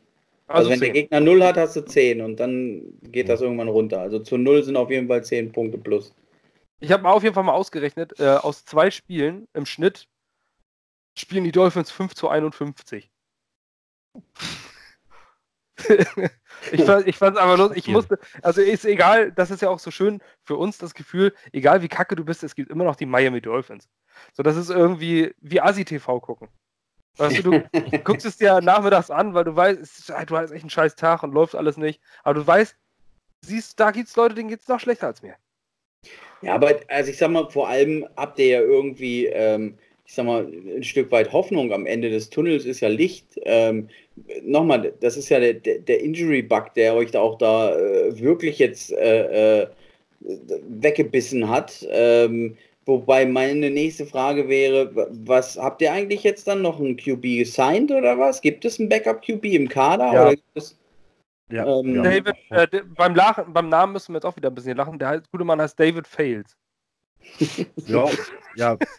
Wir hoffen, der Name ist nicht Programm. Also wir haben jetzt Fails und Ficken. Ja, ich wollte sagen, das, das beim Kicker hofft man es dann doch wieder, oder? ja. Dass der Name Programm ist. Also jetzt nicht auf dem Feld, aber. Ja. Nee, er hat einen da reingemacht. Also das waren unsere einzigen Punkte. Ja. Hat ihn quasi ja. eingeloggt. Ja. Der, der, Ficken, der Ficken kann, also der Ficken kann kicken. Das ist. Ja, ähm, na, wir haben David Fails ist jetzt Backup Quarterback. Der war auf dem freien Markt. Ähm, und welch Wunder, er hat schon mal Adam Gase gespielt. Und ich gehe auch davon aus, dass er deswegen geholt wurde. Ähm, schließlich brauchen wir jetzt wirklich nur ein Backup für eine Woche. Sam Darnolds Gesundheitszustand ist gut. Er war heute im Building und war gestern da. Ähm, er sagt, er fühlt sich gut und äh, es sieht so aus, als würde er in Woche 5 wieder da sein und wieder fit sein. Ähm, blöderweise wird man dann wahrscheinlich bei 0-4 stehen oder 0-3. Ähm, dann ist die Saison aber noch nicht endgültig beendet. Also ich glaube auch, mit gesunden Startern sind wir, sind wir gar nicht so kacke, wie wir jetzt da stehen. Ja, wir spielen mit einem Third String Quarterback. Ähm, mit einem Typen, der vor einer Woche noch äh, im Practice Squad war. Ähm, haben mega Pech. Unser Backup Quarterback, äh, gleich in seinem ersten Spiel, erste Halbzeit, verletzt er sich. So, dann haben wir mit CJ Mosley wirklich einen der besten Inside Linebacker der Liga und der verletzt sich und spielt dann auch nicht. Ja. Äh, Avery Williamson, auch ein Top Inside Linebacker, spielt auch nicht. So, das, das heißt, du stehst da Neville Hewitt, ehemaliger Backup bei den Dolphins, und Blake Cashman, Fünftrunden-Rookie, die das, äh, ins, die, die Inside Linebacker stellen sollen. Und hast einen Truman Johnson, einen hochbezahlten, den drittbezahlten, hochbezahlten Cornerback, der nichts macht, weil er keinen Bock hat. Ähm, also wir haben wirklich, wirklich Pech. Ja, aber, ja. aber, was ist denn da los? Also ich meine, was will denn der Truman Johnson? Jetzt mal so äh, gefragt. Also den dicken Vertrag scheint er ja schon zu haben. Ja. Ähm, andere streiken sich ja dann zu dem großen Vertrag oder sonst wie, aber der hat ihn ja jetzt und ähm, jetzt ist aber Footballspielen insgesamt nicht so irgendwie für ihn oder wie? Ja, ich glaube, das ist einfach so ein, so, ein, so ein mangelnder Sportscharakter, würde ich sagen. Der geht jetzt auf die 30 zu und er sagt sich einfach so, die Kohle hat er garantiert. Also das meiste davon hat er garantiert bekommen. Mhm. Über 50 Millionen von diesem 72 Millionen Vertrag waren garantiert.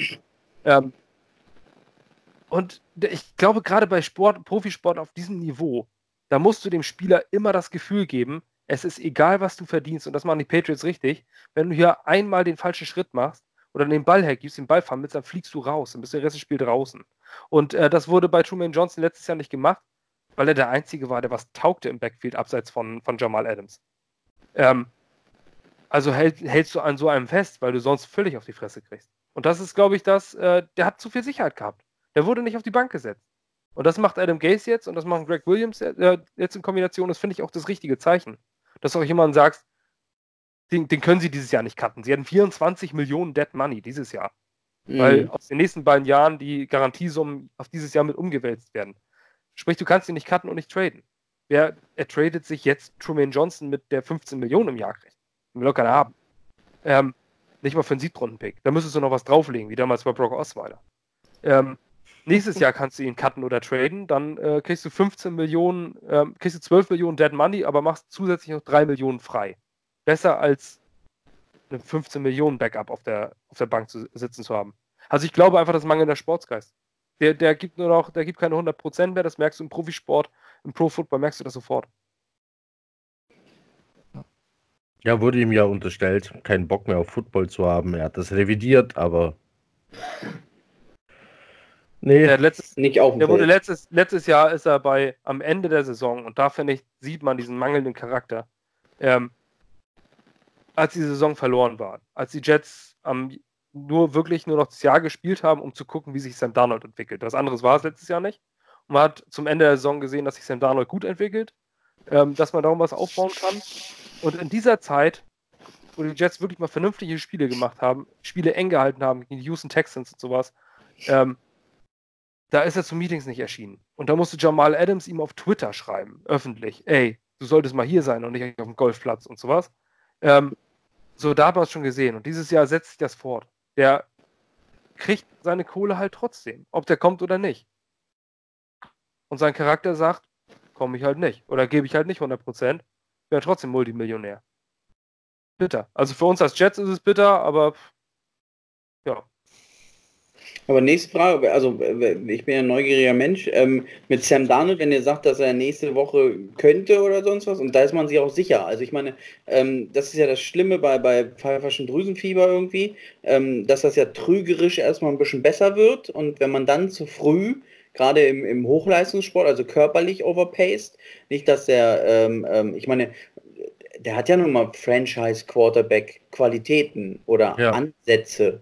Ich will ihn ja nicht zu hoch loben, ähm, aber so eine Karriere kann dann ja auch mal vorbei sein, wenn der ja. jetzt, ich sag mal, in, in Woche 5 schon wiederkommt, ähm, sich da ähm, ähm, überdurchschnittlich reinhängt und sein ganzes Immunsystem aber noch gar nicht will, ähm, dass dann ein Rückschlag kommt, der ihn vielleicht diese Saison raushaut. Also ich sag mal, so, so, so eine Andrew Luck-Karriere ist da ja noch drin. Ne? Äh, viel Talent ähm, ähm, und dann aber zu früh immer wieder gemacht und sich dann Rückschläge eingehandelt, sodass du irgendwann, also sowohl körperlich als auch vom Kopf her, äh, es nicht mehr zu kriegst, dass du, dass du aufs Footballfeld zurück kannst. Und ähm, wie, wie, wie, sieht das aus? Also das Umfeld sagt, es da gibt es ja verschiedene Grade wahrscheinlich. Ja, ähm, ja, ich bin hier ein Prägung und sagt, ja, das war nur so mindermäßig und, und ja, ja. Ähm, sieht gut aus. Ähm, es ist halt so, also ich bin betroffen äh, von diesem Virus, ähm, hatte aber weder Fieber noch sonst irgendwas. Bei mir ging es nur auf ähm, Kreislauf ähm, und so weiter. Habe auch jetzt seit vier Jahren damit zu kämpfen, so ein bis zweimal im Jahr. Äh, bei Sam Darnold ist es so, dass er wohl die Version erwischt hat mit ein bisschen Fieber und könnte auch nur eine Mandelentzündung sein und alles ist gut. Über den Virus muss man jetzt aber wissen, dass er auf Organe geht.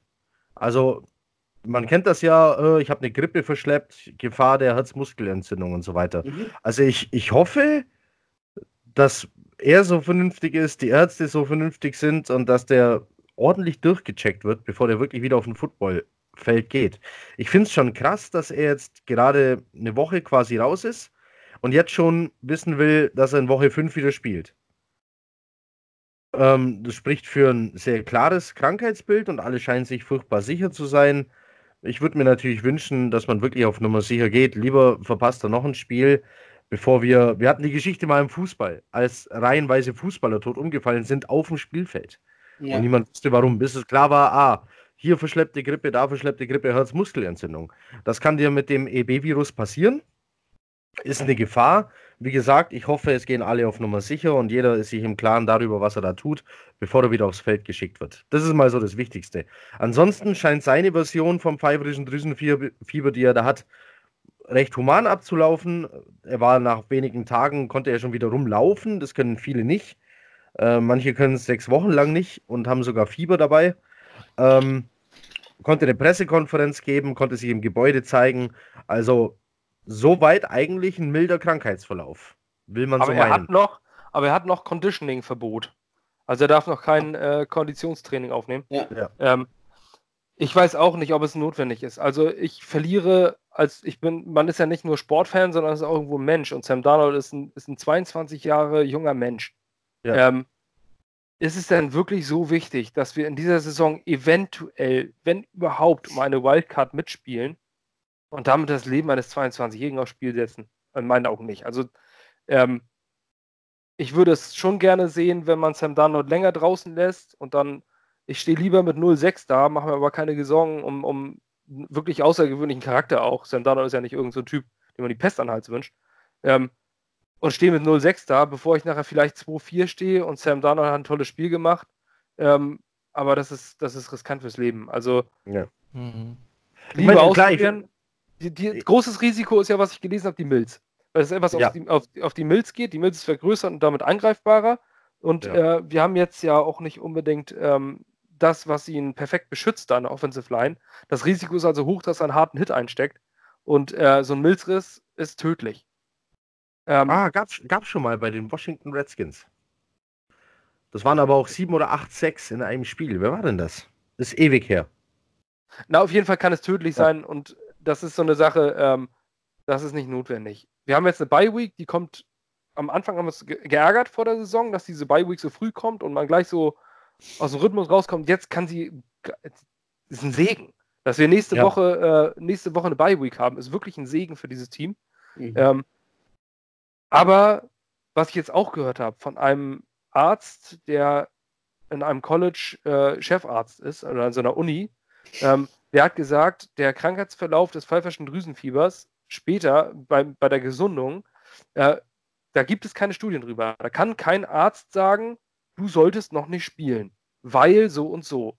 Das ist eine rein individuelle Entscheidung des, äh, des Erkrankten. Da gibt es keine Studien drüber. Und wenn Sam Darnold sagt, ich spiele, ich gehe auf den Platz und spiele, dann muss man da letztendlich auf sein Urteilsvermögen vertrauen. Ähm, und deswegen würde ich auch, wäre es, glaube ich, auch ein Fehler, wenn du einen motivierten jungen Menschen, der sagt, ich bin gesund und du kannst äh, medizinisch nicht nachweisen, dass er ungesund ist, zu sagen, nö, du, du wirst jetzt erstmal nicht spielen. Das wäre auch ein falsches Signal. Ich finde es einfach unheimlich, unheimlich schwierig. Ja. Ähm, aber niemals, bei anderen Verletzungen ja, da sage ich, okay, du kriegst Geld, also geh auf den Platz. Da tut dir halt der Finger weh, mir doch egal. Ja. Ähm, du, mhm. Dafür kriegst du Millionen. Bei der Sache jetzt akzeptiere ich jede weitere Woche, jede weitere Woche, wo Sam Darnold nicht spielt. Da ist mir da sind mir die New York Jets nicht so wichtig ja. wie der Mensch Sam Darnold. Ich, ich verstehe ihn schon auch, der ist 22, der will spielen. Und wenn du dem erzählst, Junge, du bist krank, das ist, ja, ich fühle mich doch voll fit, ich habe kein Fieber mehr, mir geht's voll gut.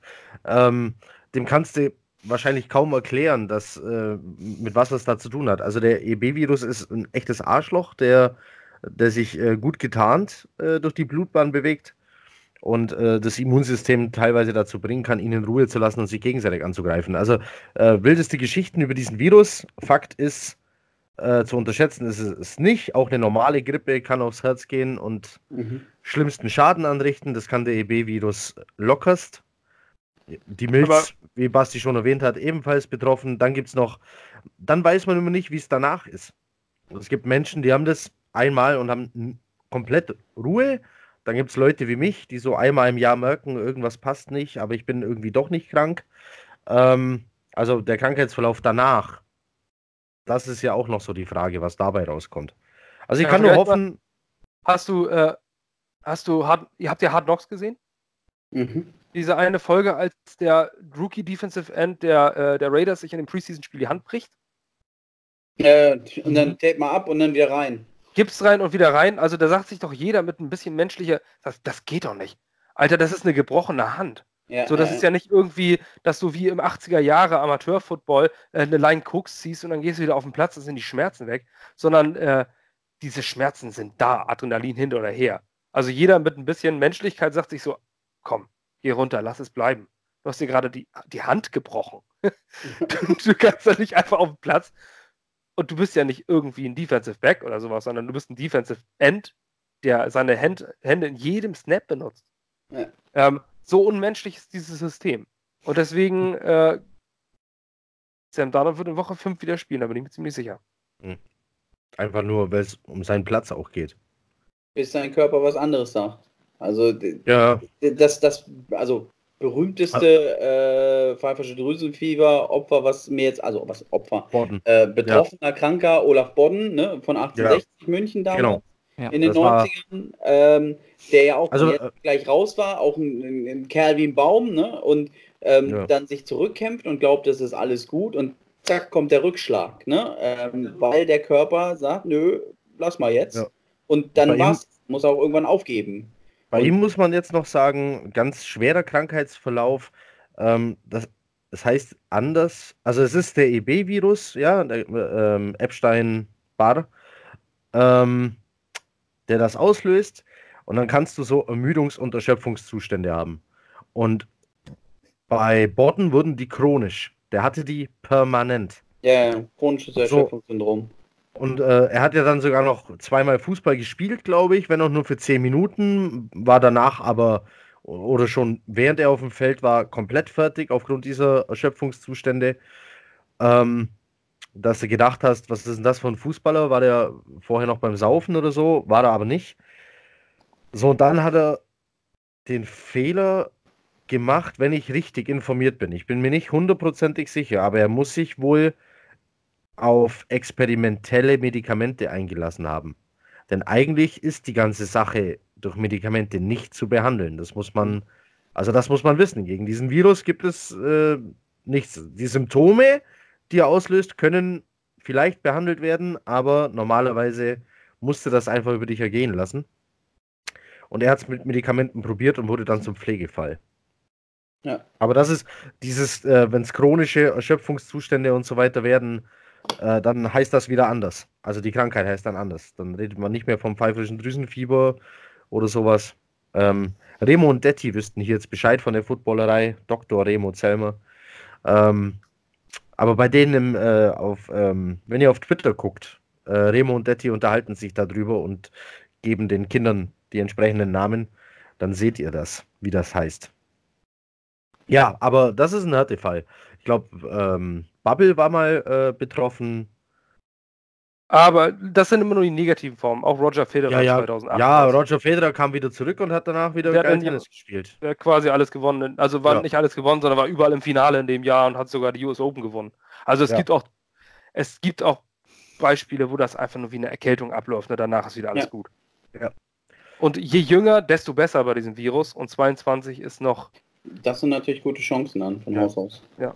Man also muss wenn ja das jetzt ein Brady bekommen würde oder sowas, dann müsste man wirklich Angst haben und das wäre vermutlich das Karriereende, während äh, ein 22-Jähriger ähm, da vielleicht noch ein bisschen besser mit umgehen kann. Also Wir drücken mit, die Daumen. Ich war mit 33 oder 34 frische Infektionen, das ist dann, da läuft es anders. ja. ähm, was, irgendwas wollte ich noch sagen. Back to football. Über diese, über diese Krankheit, ja, kann man sehr gerne machen. Oder? Aber also ich, ich gucke mal auf, auf den Zeiger, was haben wir jetzt? Anderthalb Stunden? Eine Stunde 17. Ach, heute ja, da haben wir es dann auch fast schon erreicht, wa? Ich denke schon. Ähm, schon ähm, also mal eine, eine, äh, ich würde jetzt mal ganz, ganz gerne so äh, von euch wissen, dieses Spread 22,5. Würdet ihr bei 22,5 äh, Pages, ohne jetzt Mitleid zu haben mit uns, ja. Ähm, 22,5 Punkte Favorit. Glaubt ihr, dass die Patriots höher gewinnen? Ja. Würdet ihr darauf wetten? Ja. Also ja. Ich, ich wette ganz generell nicht. Ähm, außer. Äh, du hast jetzt 100 Monopoly-Dollar und.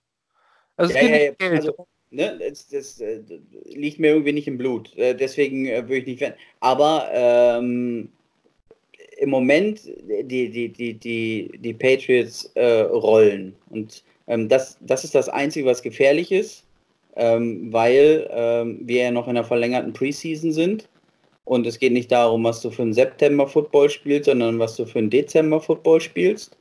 Und die, die, die, die Frage, um nicht direkt auf deine Frage zu antworten, ähm, die für die Patriots-Saison entscheidend ist, ist, ob sie diese Frühform konservieren können und über die Saison halten und vielleicht sich sogar noch verbessern können, damit du den, den, den erfolgreichen Run durch die Saison hast. Im Moment, ich sag mal, rollen wir in vollem Tempo und ähm, es wird für, für mehr oder weniger jedes Team aktuell super schwer ähm, zu, zu punkten. Die, die Defense ja, du hast, du hast Gilmore herausgehoben. Ähm, jetzt kannst du dazu noch D-Mac, J-Mac, ähm, JC Jackson, ähm, Patrick Chung, die hinten einfach bitterböse biestig sind und äh, ähm, nichts zulassen wollen und sich natürlich auch gegenseitig hochhypen, dass sie ähm, die, die, die, die Leistung des anderen bestätigen wollen. Das ist ja, äh, ich sag mal, so, so, so ein positiv ehrgeiziges Umfeld. Und auch bei den Linebackern, da ist ein Vinovic steht dann ähm, einem Venoy und einem äh, Collins und einem Hightower in nichts nach und will denen nacheifern. Und wenn er dann seine wenigen, also seine weniger Snaps bekommt, dann ist er so heiß, ähm, dass er da auch was zeigt in diesem Umfeld, ähm, dass das im Moment so, so, so, so ein, so ein Hype-Train ist, der nach oben geht. Das ist das, ähm, was, also was mir Angst macht oder was Bedenken gibt. Ähm, die, die Jets kommen in, einer, in einem schlechten Allgemeinzustand äh, zur falschen Zeit an den falschen Ort, glaube ich, weil diese Überheblichkeit, die andere Teams vielleicht hätten, wenn sagen, zweimal gewonnen und jetzt machen wir das mit Leichtigkeit und lassen nach. Nee, also ich könnte wetten, dass ein Belichick äh, ein einstündiges Video äh, am Montag abspielen lassen hat mit allen Fehlern. wo er die Einzelnen bloßgestellt hat, mit einem Brady angefangen, wo er sagt, was hat das für ein scheiß Pass oder sonst wie und die Leute richtig runternagelt, dass sie wieder auf den Boden kommen, dass sie denken, sie hätten äh, für die Dolphins gespielt ja. am Ende äh, dieser Session. Und das ist, glaube ich, die, die große Kunst, die Stärke ähm, der, der, Patriots von Belichick und seinem Team, ähm, dass sie es schaffen, diese Motivation so hoch zu halten. Und da wieder die Spannung ist, ob sie es über die Saison schaffen. Von Woche 2 zu Woche 3 schaffen sie es auf jeden Fall. Und durch die Verletzungen, durch den Allgemeinzustand, hat aus meiner Sicht, haben die Jets nichts entgegenzusetzen und ähm, es wird ähnlich brutal wie gegen die Dolphins. Dass sie im vierten Viertel noch mit Brady auflaufen und nicht dem Garbage Time geben, ähm, um noch ein paar Bälle zu fangen. Alleine, da hat Brown ein paar Dinger gefangen und Josh Gordon hat welche fallen lassen. Ich glaube, fünf Targets, er hat nur zwei gefangen. Der sagt, oh, oh, oh, ich muss mithalten. Das heißt, der ist bis in die Haarspitzen motiviert, dass er seine Targets auch ähm, vorwärts treibt, ähm, weil er weiß, dass sie gezählt sind. Das ist der Grund, warum Dorset ähm, ich sag mal, überperformt in seinen Catches, weil er weiß, wenn er Ball in seine Richtung kommt, dann muss er ihn haben. Ansonsten steht er an der Seite und guckt zu.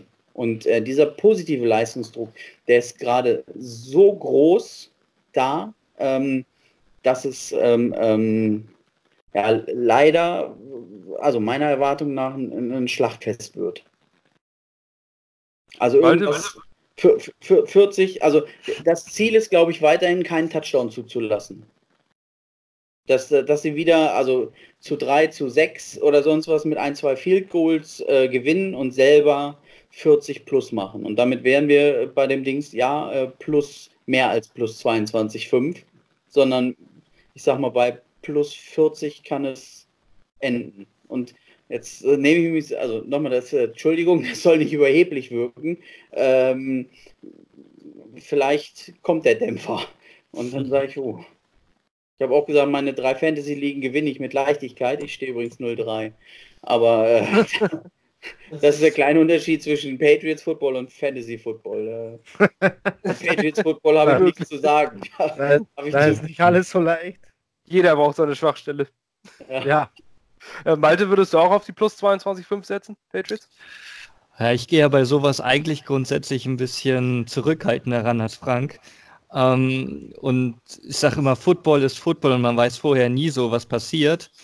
Aber ich, ich denke, dass wir mit den äh, 22,5 Punkten schon in dem Bereich liegen, wo es, wo es wahrscheinlich ausgehen wird. Also zwischen 22 und 25 Punkten Differenz, denke ich. Ja, Frank sagt noch mehr, aber. Was sagst denn du, Basti? Äh, ich hoffe ein bisschen tatsächlich hier auf eine der guten Seiten von Adam Gase, denn Adam Gase hat äh, den Patriots Kopfschmerzen bereitet. Das kann er, glaube ich. Ich denke, dass äh, Adam Gase vielleicht einer der kleinen möglichen bösen Widersacher ist, ähm, die, da, äh, die da ein bisschen stichen können. Denn gegen die Dolphins sahen die Patriots in den letzten Jahren nicht so gut aus.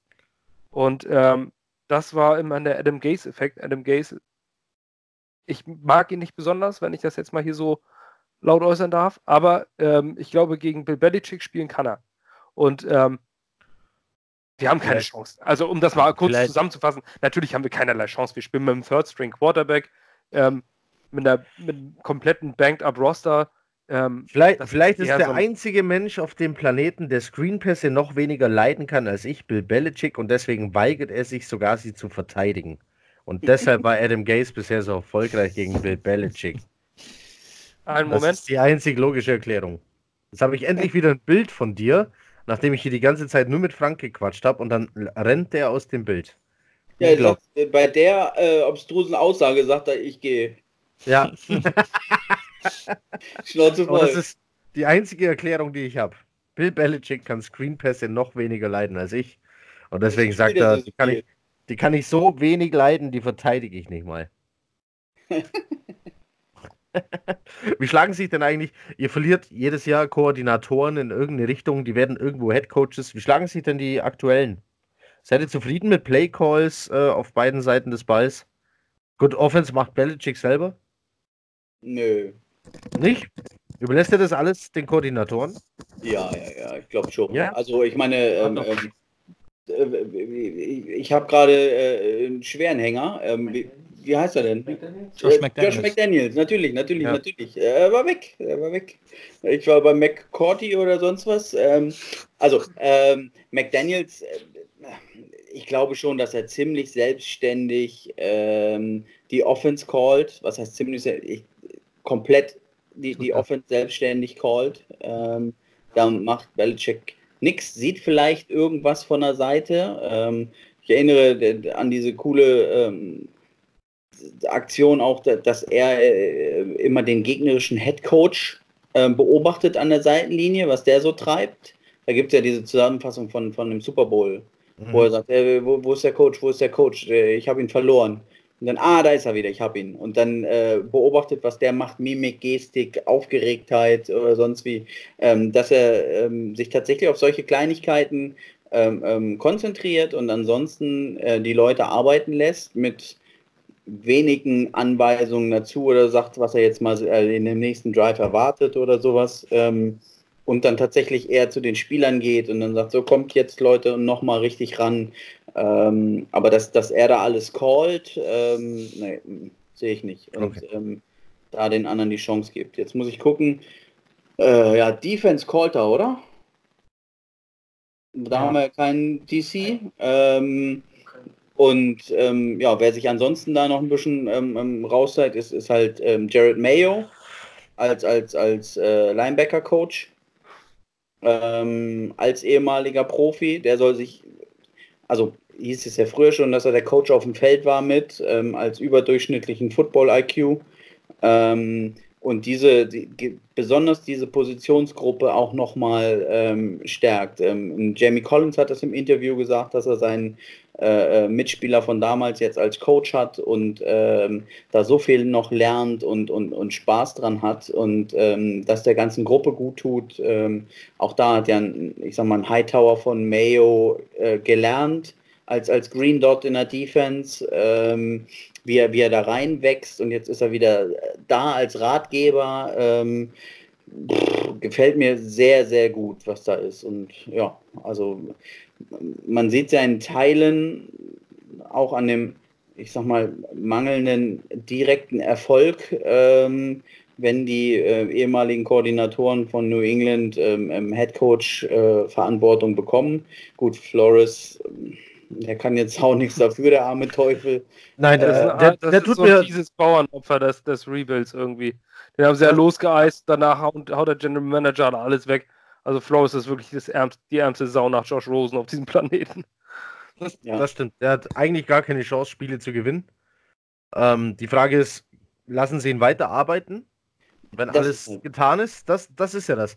Oder muss der gucken, wo bekomme ich nächstes Jahr einen Job mit einer 016-Saison? Ja. Auch wenn die ganze ja, NFL weiß, wie es gelaufen ist, aber er konnte sich ja gar nicht beweisen. Wie denn? Aber Steve Wilkes bei, bei den Cardinals hat auch noch einen Job gekriegt. Also ich glaube, das erkennen die anderen schon, dass er grundsätzliches Talent hat, aber einfach nur Ja, aber ich, ich glaube, er wird schon schwer beschädigt sein. Also ja. so katastrophal war das, glaube ich, nicht geplant. Sagen wir mal, dass die Dolphins tatsächlich gedacht haben, äh, das ist also ein defensive-minded äh, Head Coach, ist, er tut uns erstmal ganz gut. Äh, und ähm, ähm, ähm, wir, wir lassen ihn da jetzt mal machen und ein bisschen schalten und, und planen mit ihm die nächsten zwei, drei Jahre. Und dann haben sie sich irgendwann für den kompletten Rebuild entschieden. Ähm, in, auf diesem Weg. Und das ist, also die Wahrnehmung nach außen ist so katastrophal, ähm, dass er, glaube ich, über die Saison nicht haltbar ist ähm, und am Ende rausfliegen wird. Und dann ist er erstmal beschädigte Ware. Ähm, ja. Vielleicht, dass er irgendwo als Coordinator wieder, wieder ähm, zurückgeht, sich nochmal ein bisschen Schwung holt, ähm, um dann durchzustarten, weil dass er ein guter Coach ist, da glaube ich ganz fest dran. Aber so wie alle, so wie alle Head Coaches der New York Jets seit Bill Parcells. Die, die, die, fliegen alle raus und werden dann irgendwo Coordinator, um sich wieder zu regenerieren. Ja. Also ihr hättet jetzt auch nichts dagegen, wenn man den zurückholen würde, weil ihr wart zufrieden mit dem, was er getan hat. Auf jeden Fall. Absolut. Ja. Auf jeden Fall. Ähm, das ist doch äh, ein versöhnliches Schlu ist das schon ein Schlusswort? Wie sieht's aus? 90 Minuten sind voll. Ich glaube, wir haben alles wir, gequatscht, wir haben, was man über das Spiel... Wir haben alle die Tipps. Ich weiß nicht, als ich kurz anwesend war, ich würde sagen, wir, Äh, die 22,5 Spread könnten wir schlagen. Ich würde tatsächlich vielleicht auf die Jets tippen. Ähm, wir werden dieses Spiel verlieren, keine Frage. Aber äh, ich glaube an in wenigen Momenten, aber hier glaube ich an Adam Gase und den Trotzeffekt der Jets Backup-Spieler zu sagen, jetzt erst recht, volle Granate, dass wir das Spiel vielleicht verlieren, aber ich tippe auf ein 30-10. Mir, mir reicht ein Touchdown der Offense. Mehr will ich gar nicht. Ich will einen Touchdown. Also so ein 30-10 und ich wäre, glaube ich, gar nicht so unglücklich am Ende, wenn man sagt, alles klar. Ich nehme ähm, auch, ach, nehme auch 68, 6, wenn die sechs Punkte in Touchdown waren. ich will, ich will nur einen Touchdown. Ich denke nicht, dass wir schlechter sind als die Miami Dolphins, selbst in der jetzigen Situation. Deswegen glaube ich, ja. dass wir nicht so katastrophal verlieren werden wie die Dolphins. Ich, ich gehe auf 45-6. Ohne Touchdown, zwei Field Ohne Touchdown? Das ist gemein. Ich will Ja, ich, ich weiß. Mal, Malte, komm, gönn mir bei ja. deinem Tipp wenigstens nee. Touchdown. Ich, ich schenke dir den Touchdown. Also ich sage 38-10 und Touchdown von Le'Veon Bell. Ich, ich, muss mich verabschieden, mein Kind weint. Ähm, bitte, ja, dann, bitte, machen, wir das, dann machen wir das also, doch alle ähm, nochmal. Zum Jungs, wiederholten Mal. Ich muss zu meinem was, Basti, ciao. Basti, mal los. Äh, Basti, muss los. Äh, so, an euch die Patriots Nation Hannover. Mal wieder. Vielen, vielen Dank. Es war mal wieder ein Vergnügen mit euch. Ähm, ja, wir begegnen uns ja noch öfter im Laufe der Football-Geschichte. Woche 6 ist, glaube ich, schon wieder dran, oder? Ich, ich glaube, wir, wir sind dieses Jahr äh, ziemlich bald mit beiden Partien. Ja, das stimmt. 3 und 6 ja. meine ich. So. Ja, ähm, also diesmal ist es nicht Weihnachten oder kurz vorher oder um den Dreh. Ja, aber trotzdem, macht immer wieder Spaß mit euch. Ähm, auch cool, dass ihr. Ich, ich glaube, Frank hat Basti angeschrieben und gemeint, hey, machen wir wieder. Also diesmal kam der Impuls ja auf jeden Fall von euch.